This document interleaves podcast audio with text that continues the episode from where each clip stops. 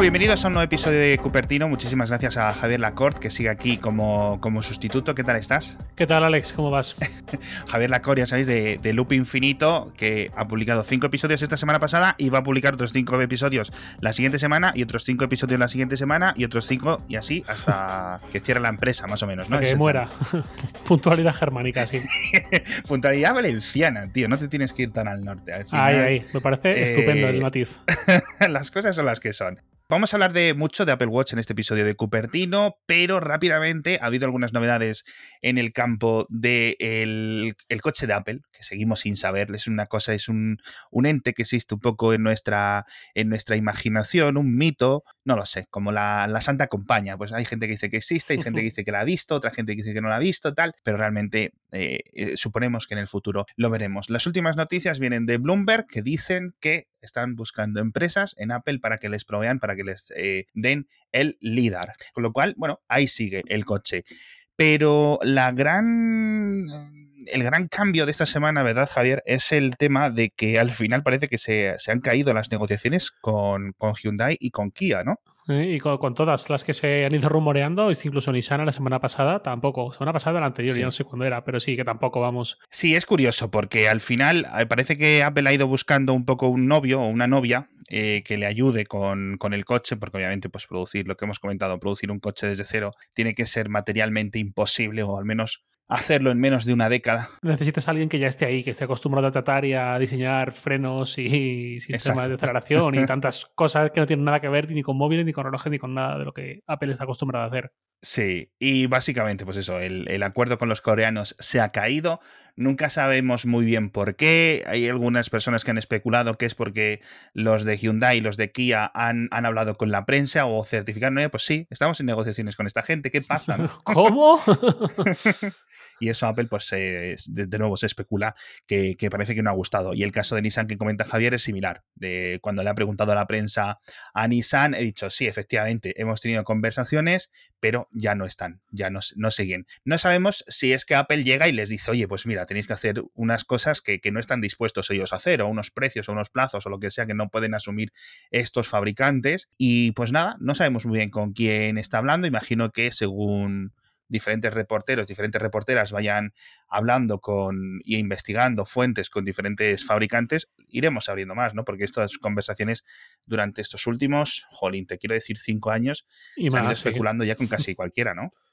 Sí, el tema es que no, no, no, deja de ser chocante lo de Hyundai, lo de Kia, lo de Nissan. No sé, quizás a, igual es un poco prejuicio, igual es un poco cliché, pero a bote pronto a priori yo me esperaría marcas premium para alinearse o, o, una marca tipo Tesla, aunque ya sabemos lo que pasó con Tesla y con Tim Cook mm. hace un tiempo. Eh, ¿Tú cómo lo ves? ¿Qué, qué te esperarías o, o, cuál te encajaría más? ¿Qué marcas o qué grupo de fabricantes vería más lógico que fuesen esos novios de Apple que están buscando? Mientras no sepamos qué concepto de coche es lo que Apple quiere hacer, estamos un poco a oscuras. Ahí está, me gustó mucho el concepto que hiciste. No sé si fue aquí en Cupertino con Matías o si fue en Hacía Falta con Edu, pero cuando hablaste, creo que te lo dijo un oyente, del concepto de la, eh, la diligencia. ¿no? Sí. Como esta cabina en la que tú te sientas como en una sala de espera del dentista y esperas sin hacer nada, sin enterarte de nada, mientras una fuerza ajena te lleva a tu destino.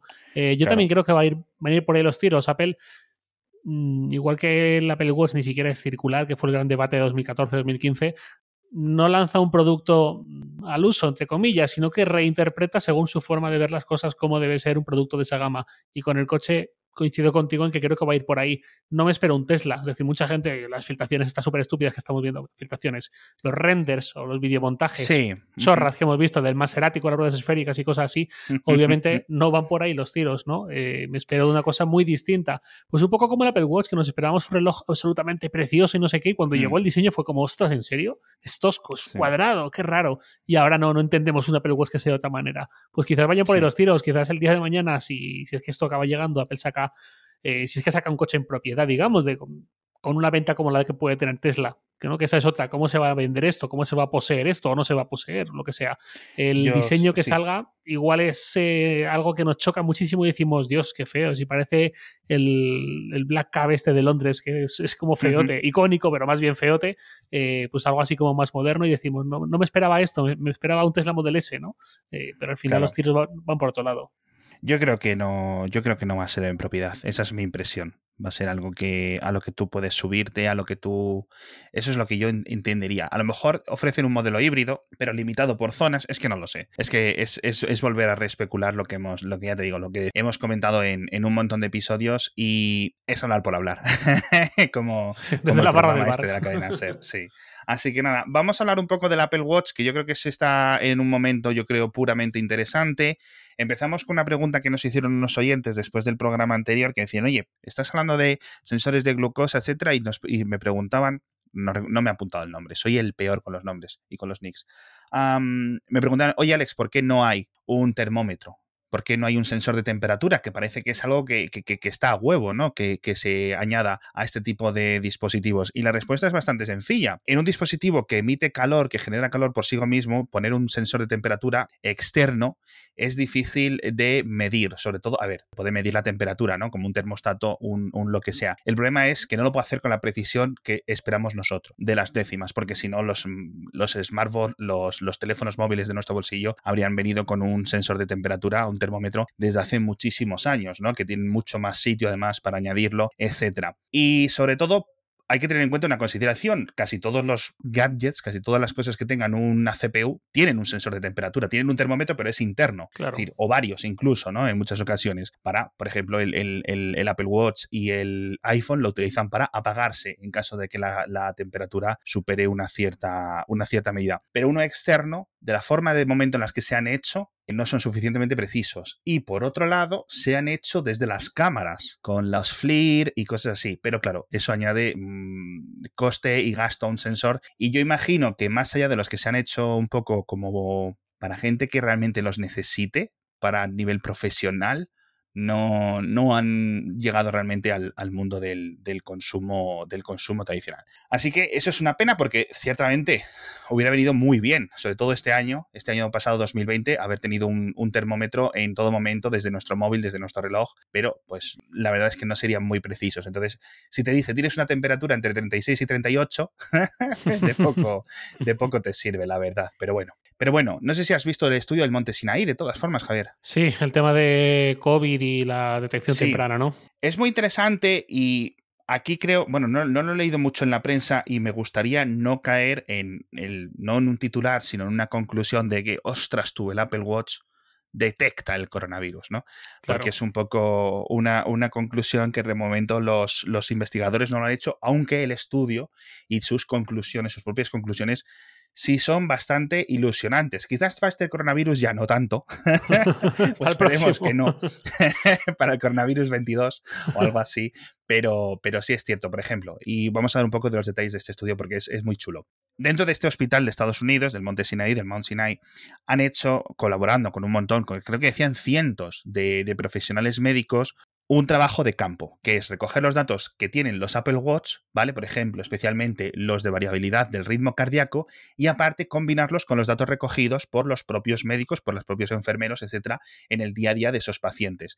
De tal forma que una vez que tienen los datos de medición históricos durante semanas y semanas de esos pacientes y sabiendo si han tenido coronavirus, no han tenido coronavirus y cuándo lo han tenido coronavirus, han dicho, vamos a mirar hacia atrás si una vez que se le ha diagnosticado coronavirus, bien asintomático o bien sintomático, qué datos iba cambiando el Apple Watch, iba reportando, iba enviando a los datos a los servidores de Apple que comparte con algunos centros hospitalarios, con algunos centros académicos para este tipo de, de programas de investigación, cómo iba cambiando esa persona antes de que se supiera que tenía coronavirus. Y efectivamente ellos han demostrado que han visto que para las personas que tenían coronavirus, incluso dos semanas antes, el reloj era capaz de empezar a demostrar con suficiente precisión, digamos, unos síntomas, unos datos recogidos de sus sensores que indicaban eh, esa progresión de, un positivo de, coronavirus y después que desaparecía. Dos semanas después, esta variabilidad del ritmo cardíaco, que es el sensor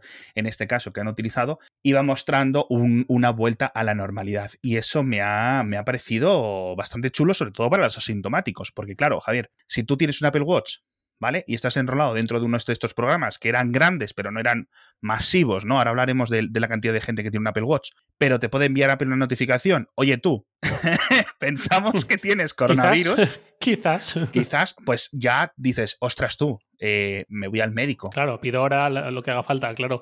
Esto no, me quiero ni imaginar, los abogados de Apple, eh, al enterarse de esto, tuvo que ser una especie de, me cago en la mar, el jaleo que se nos viera encima, hacer todos los contratos, a especificar que esto no es un dispositivo médico, que esto es una cosa siempre supeditada tal.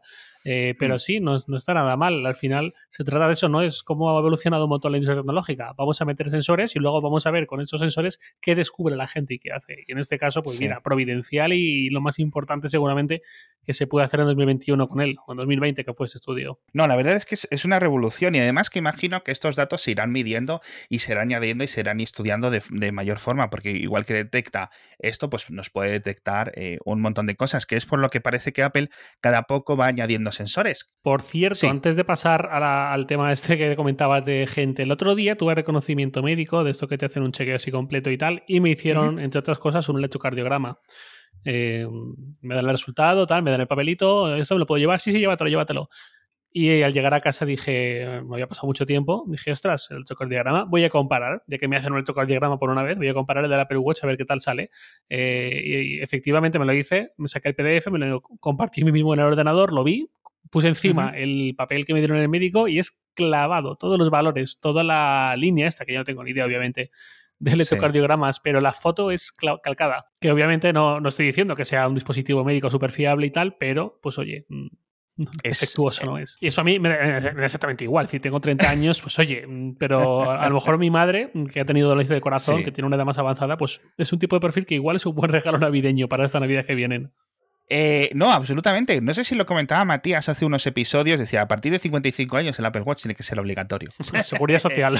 no sé si la seguridad social lo va a acabar poniendo, dispositivos similares, pero a nivel de lo que cuesta, lo están viendo los seguros privados médicos. Dice, es que es mucho más barato lo, que te ahorra luego. darles uno de estos a nuestros pacientes y, prevenirles un montón de enfermedades o poder estar mucho más al tanto de, su día a día, aunque sea de forma remota, que parece que da un poco de miedo, pero mientras sea por nuestra salud y en un entorno controlado para esos datos, eh, yo creo que al final muchos vamos a, vamos a preferir tener, tener eso porque es, es increíble. Pero bueno, el señor Neil Zibart, el otro día de Bob Avalon, un analista independiente de Apple, publicó una nota en la que él, según sus estimaciones, citaba que ya había en uso, es decir, no vendidos, sino en uso, 100 millones de Apple Watch, que me parece una cifra absolutamente increíble. En total de los usuarios de iPhone, es de mil millones, con lo cual esto significa que el 10%, una de cada 10 personas que tiene un iPhone, también tiene un Apple Watch, con lo cual es una cifra muy interesante. Pero este porcentaje aumentaba en Estados Unidos como hasta el 30%, si no recuerdo mal, que me parece una cifra absurdísimamente alta, tío, uno de cada tres. Es ridículamente alta, sí, sí, sí. Y de hecho, las, dos veces, así dos veces, que, dos veces que he estado en Estados Unidos nada más, eh, sí que lo percibí. ¿no? Seguramente tú, mm. igual que yo, igual que muchos de los que escuchan este podcast, vayamos un poco con el radar puesto, no, no de forma consciente y activa, sino como involuntariamente, ¿no? Como eh, en segundo plano te vas fijando, ¿no? Anda, mira un Apple Watch, anda, mira otro Apple Watch, anda, mira un iPhone 12 Pro, no sé qué. Eh, y sí que me llamó algo la atención que la cantidad de Apple Watch que veía por la calle era sensiblemente superior a la que puedo ver aquí en España o en otros países europeos incluso. No, a ver, claro, obviamente. En Estados Unidos hay mucho iPhone, hay mucho iPhone además heredado, la gente los mantiene mucho. Eh, también hay mucho mayor poder adquisitivo. Claro, eso, eso te liga. En España. Entonces, a mí me gustaría saber, por ejemplo, las cifras en Japón. Seguramente hay por ahí algunos reportes de pago de analistas, etcétera. Obviamente Apple lo, tiene, pero me parecería otro país que quizás eh, sea muy propenso a tener la parejita de iPhone y Apple Watch. También entiendo que esto está emparejado en tener dispositivos de alta gama de iPhone.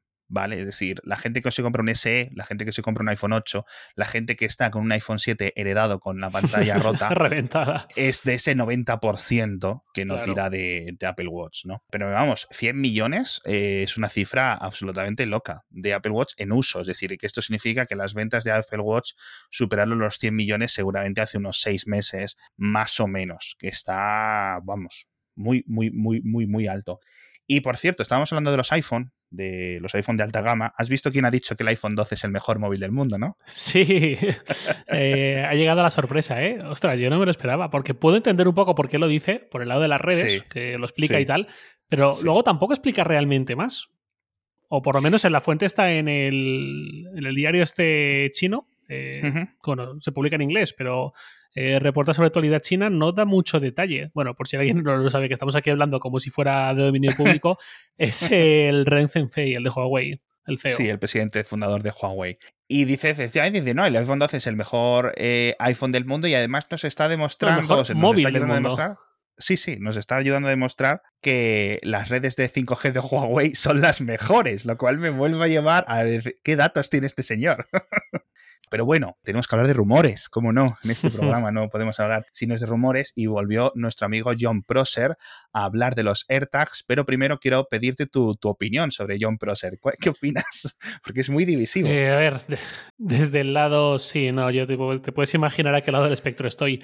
Desde el lado de las filtraciones, pues sí que es cierto que algunas ha acertado, eh, pero mm, su índice de fiabilidad no es tan alto como él mismo parece estar convencido de que es. Algunas teorías o algunas filtraciones que ha dado y luego han sido fallidas, él las ha medio escondido, con una finta rara, con unas justificaciones que no hay por dónde cogerlas. Yo personalmente, este señor me da mucha pereza. No, me de parece profesional. Mark Gurman eh, tiene un índice como del Es 90%, también se equivoca, pero es mucho más profesional. Ahora, también, también me da mucha pereza las guerras de filtradores, de leakers que vemos con comentarios de niños de 8 años en el patio del colegio. Eh, Sí, me, sí, me sí. parece eh, vergonzosas, avergonzantes es la palabra. Den- dentro de ese grupo, John Prosser sin duda es de los que más pereza me pueden dar, sino el que más. Sí, yo no sé si es realmente él así o si realmente es una personalidad que se ha montado para su canal de YouTube, es una estrategia, ¿no? Para, eh, digamos, ganar visitas, ganar notoriedad, etcétera, cuando empiezas desde abajo a intentar hacerte un hueco, pero sí es cierto que de vez en cuando las ha clavado y ha tenido filtraciones que no ha habido eh, que- o que no han llegado a través de canales un poco más usuales eh, por los que suelen ir las, las filtraciones de Apple. En este caso ha vuelto a insistir que los AirTags, estas eh, chapitas, pegatinas, boyas de localización, por decirlo de alguna forma, van a llegar el mes que viene, en marzo, y además que lo van a hacer en dos tamaños, tío, en pequeño y en grande. No sabemos cómo, no sabemos si el tamaño va a ser como una moneda de un euro, como una moneda de dos euros, no sabemos muy bien cómo, pero van a estar ahí. Samsung sacó los suyos hace un par de meses, si no recuerdo mal, o un mes, y funcionan bastante bien, pero vamos, no es muy diferente a cómo funcionan o llevan funcionando las típicas Tile o Tile, como lo queráis pronunciar, desde hace, desde hace unos años. Yo sigo preguntándome si esto lo van a vender de uno en uno o en paquetes. Cómprate seis. Si no, seis, si no, quizás por lo menos dos. Porque si no, quizás solo con uno se queda un poco. eh, el precio Hmm. no puede, puede no ser. No sé. eh, viéndolo, lo- los Tile, por ejemplo, son productos que llevo viendo años y nunca me he terminado de animar a comprarlos porque Hmm. pienso. España, estamos en España. mm, si yo pierdo una mochila, si yo pierdo mi cartera con un cacharro de estos dentro, porque una cosa es eh, localizarlos y eh, dentro de casa, algo así, Ujú. pues bueno, con la señal acústica, lo que sea. Pero si alguien me roba la mochila, digamos, y está dentro un cacharro de estos, un, un- localizador de Tile, eh, en España hay una masa crítica de usuarios de Tile que me permita localizar Claro. esto fácilmente. Lo dudo Ya. mucho. Con todo respeto a Tile, me gusta mucho su producto y luego también iremos con eso y factores No, de forma y es- demás. Pero si en, en una propuesta de Apple, todo el mundo que tiene un iPhone, que en España no es que no, no somos Estados Unidos, pero creo que estamos mejor de lo que puede parecer eh, por la diferencia entre parque de dispositivos y cuota de mercado y todo esto. Si en España, eh, si el, el dis- el producto de Apple funciona con este ejército de voluntarios en segundo plano, digamos, que es toda la gente que va por la calle con un iPhone en el bolsillo, eso pues, es mucho más interesante. Te lo tiran un descampado, lo que sea, es mucho más probable que alguien con un iPhone pase más o menos cerca en algún momento, Claro. aunque tarde unas horas. Ahora bien, si lo. Eh, Belkin, por ejemplo, sí que funciona ya dentro de la aplicación Buscar, tiene esa integración. Si otros fabricantes también consiguen entrar ahí, otro, otro debate que tendríamos que tener, si Apple va a estar obligado en algún momento o lo va a hacer de forma preventiva antes de que lleguen los reguladores eh, le digan, oye, práctica monopolística, no puedes hacer esto, tienes que abrir. Eh, no lo sé, hay, hay mucho factor aquí que contar, pero vamos, yo tengo un montón de ganas de que lleguen en cualquier caso, ¿eh? Y, y lo mismo no me lo compro ninguno y me acabo comprando otro que tenga integración en la aplicación Buscar. Eso para mí dependerá sobre todo del factor de forma. Sí, absolutamente. Yo, eh, fíjate que te iba a preguntar si verías bien que se integrara, es decir, que los de Samsung, los de Apple, los de Tile, los de cualquier fabricante, estuvieran todos completamente integrados y bajo eh, estos protocolos, como cuando unieron un poco esa compatibilidad de protocolos entre eh, HomeKit, Zigbee, Google Assistant, Alexa Justo, y sí. tal, podría llegar un, un caso similar, porque al final la mayor consideración o la primera consideración cuando hablemos de Apple, que si abre, que si cierra, que si la App Store, que si los pagos, que si eh, Epic Games, que si el Fortnite, que si no sé qué, que si Spotify, tenemos que pensarlo desde la óptica del consumidor, del usuario, del cliente. Lo que sea mejor para el cliente, yo creo que siempre va a ser como una brújula clara de hacia dónde tiene que ir. Entonces, espero que esto sea compatible porque entonces, de nuevo, el ejemplo de, de que da Javi de una mochila que se te pierde, pierde la cobertura porque esto solo tiene cobertura Bluetooth, pero alguien pasa, si esa persona que pasa no tiene un iPhone compatible, pero tiene un Samsung, tiene un Pixel, tiene un LG compatible, pues ahí te, llevas un poco, digamos, esa sorpresa de que alguien que la ha localizado, en cierto sentido. Así que cuantas más personas haya, mejor. De todas formas, esto yo creo que va a ser un paso intermedio. En el futuro, seguramente las vayamos a ver con 5G eh, y una duración de batería mucho más prolongado. No sé si van a ser dos años, no sé si van a ser cinco años, pero los, fabricantes y las operadoras dicen que por aquí el 5G va a ser muy importante para tener localización incluso muy precisa de, este tipo de dispositivos. A ver si unos AirTags 6 o cuando salgan vienen, vienen con esta tecnología. Y por cierto, dentro de este supuesto hipotético evento de marzo, en principio vendrían los esperados y renovados iPad Pro. Que hay mucha gente que estas navidades ha tenido que ir con un iPad Air, que es muy buen dispositivo, mucho más barato, así que puede ser un evento completito. Creo que Apple antes de marzo nunca ha hecho eventos, ¿no? En enero, febrero, principios de marzo, ¿verdad? Que ya recuerden, los últimos 10, 12 años, creo que no. Me sorprendería mucho, más allá del de enero del iPhone original, alguno así, ¿no? o, hmm. el del iPad, que también llegó en enero, hmm. puede ser, ¿verdad? El de 2010. Creo que fue evento a finales de enero, sí, a 27, 29 de enero, tu cumpleaños, mira, una cosa así. y hasta marzo o abril no empezaron a vender el original. Pero más allá de eso no me suena ningún evento. Sí, con lo cual a lo mejor cuando dicen marzo se refieren un poco a abril. A mí sí que me gustaría un día hacer que hubiera un documental sobre los filtradores, ¿no? En plan, ¿qué tipo de fuentes tienen? ¿De dónde vienen? ¿Por qué, algunas veces son precisos? ¿Que no son precisos? ¿Son empleados? ¿Son gente de las tiendas? ¿Son gente de marketing? Yo qué sé, ¿sabes a lo que me refiero? Pero, pero sí que me gustaría un poco saber un poco más cómo estos operan. En fin, otro rumor que tendría que haber llegado, igual que el iPad Pro hace un tiempo, pero que parece que se ha alargado, es la batería nueva, el pack este de batería que hace Apple dentro de unas fundas que en esta nueva ocasión para los iPhone 12 vendría sin la funda, es decir, solo vendría la batería puesta externa y obviamente conectada a través de MagSafe con su imancito perfectamente, una mochilita para, para, el iPhone, que lo están echando de menos muchas personas, ¿no? Sí, yo, yo no, ahora no lo echo de menos porque obviamente no estoy viajando, no estoy yendo a Madrid todas las semanas como en otra época y todo esto, eh, que era cuando me venía muy bien, Así que no lo echo de menos, pero entiendo que quien sí que tiene más movilidad y por trabajo o lo que sea, sí que lo echo de menos porque a mí me venían muy bien los años anteriores.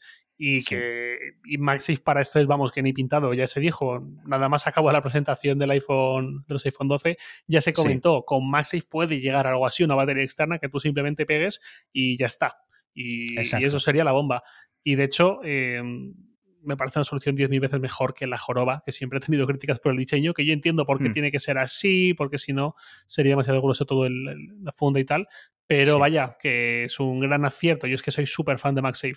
Yo también, yo también. Absolutamente, me parece un acierto.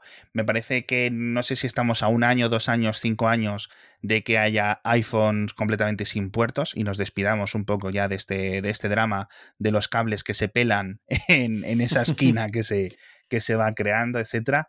Pero vamos, me parece absolutamente el futuro y otra cosa que los que el resto de fabricantes deberían de empezar a copiar de forma masiva, porque esto sí es un estándar, es el estándar sí, y luego lo otro son unos imanes, es decir, Apple no puede patentar el magnetismo.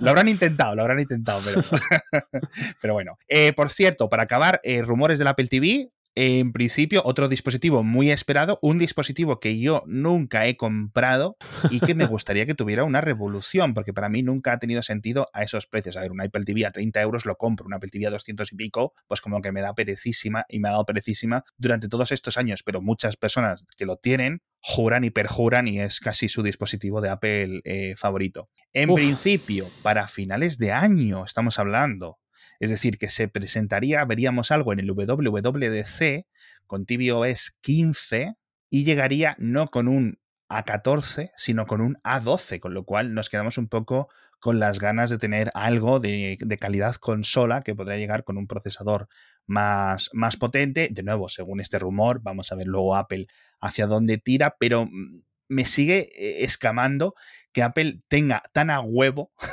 todas las posibilidades. Es decir, tienes un procesador súper potente, capacidades gráficas súper potentes, bajo consumo, una tienda de videojuegos muy interesante en el iPad y tienes el soporte para mandos. Chico, ¿qué te cuesta? ¿Qué te cuesta unificarlo, ponerlo todo en, en esta nueva versión de tvOS? ¿Tú qué piensas que va a ocurrir? Vale, el episodio del lunes 20, 21, 22, el episodio del loop del lunes 22 de febrero precisamente va a ser centrado en el Apple TV, entonces igual o me repito o hago spoiler, pero no pasa nada, públicalo cuando quieras, no hay problema.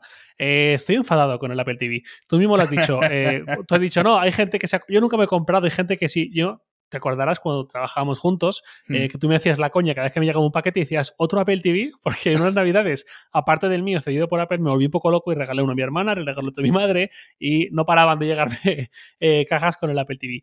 Em, yo en esa época estaba muy entusiasmado, pero en una época muy diferente, era 2000, final de 2015, era cuando no había tantas, tantas Smart TVs como ahora, ¿no? que en estos 5 hmm. o 6 años que han pasado, pues mucha gente ya ha ido renovando y cada vez hay menos teles tradicionales sin conexión a internet eh, en las casas de los españoles en este caso.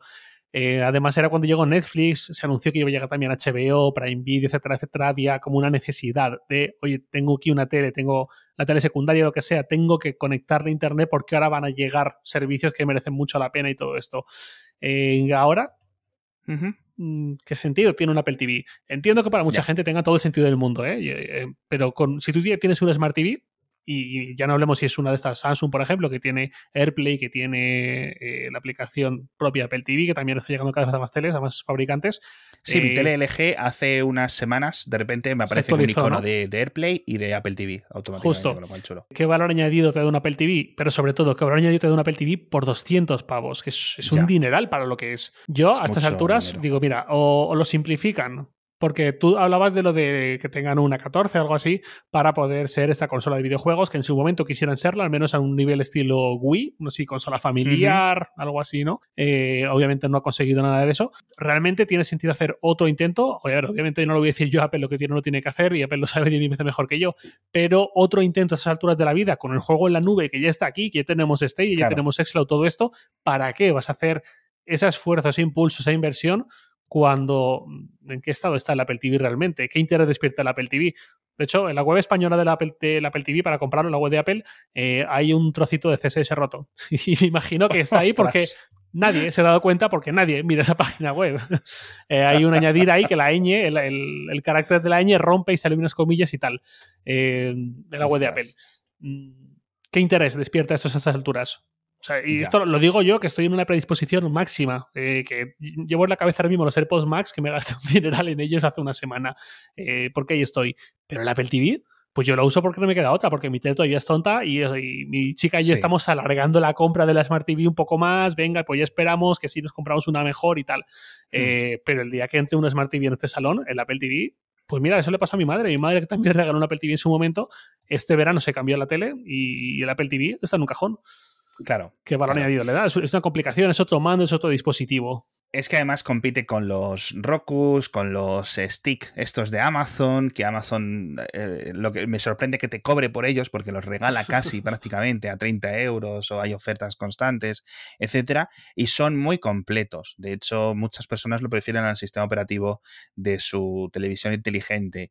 Y además tiene esto, la típica gracia, al igual que el mando del Apple TV, de que le dices algo por, por voz al mando. Me parece una función estupenda, ¿no? Pero de nuevo, volvemos el círculo, hacemos el círculo completo a lo que dices tú, es el precio. O sea, a estos precios la verdad es que... Mira, a mitad de precio quizás sería otra cosa, 99 euros, un precio muy psicológico, no por debajo de 100, como el HomePod Mini. justo, con el HomePod Mini. Mira, el HomePod Mini no deja de ser un mismo factor de forma que los altavoces que en época de un poco de rebajas, promociones, Black Friday, lo que sea, mm. te venden por 30 euros.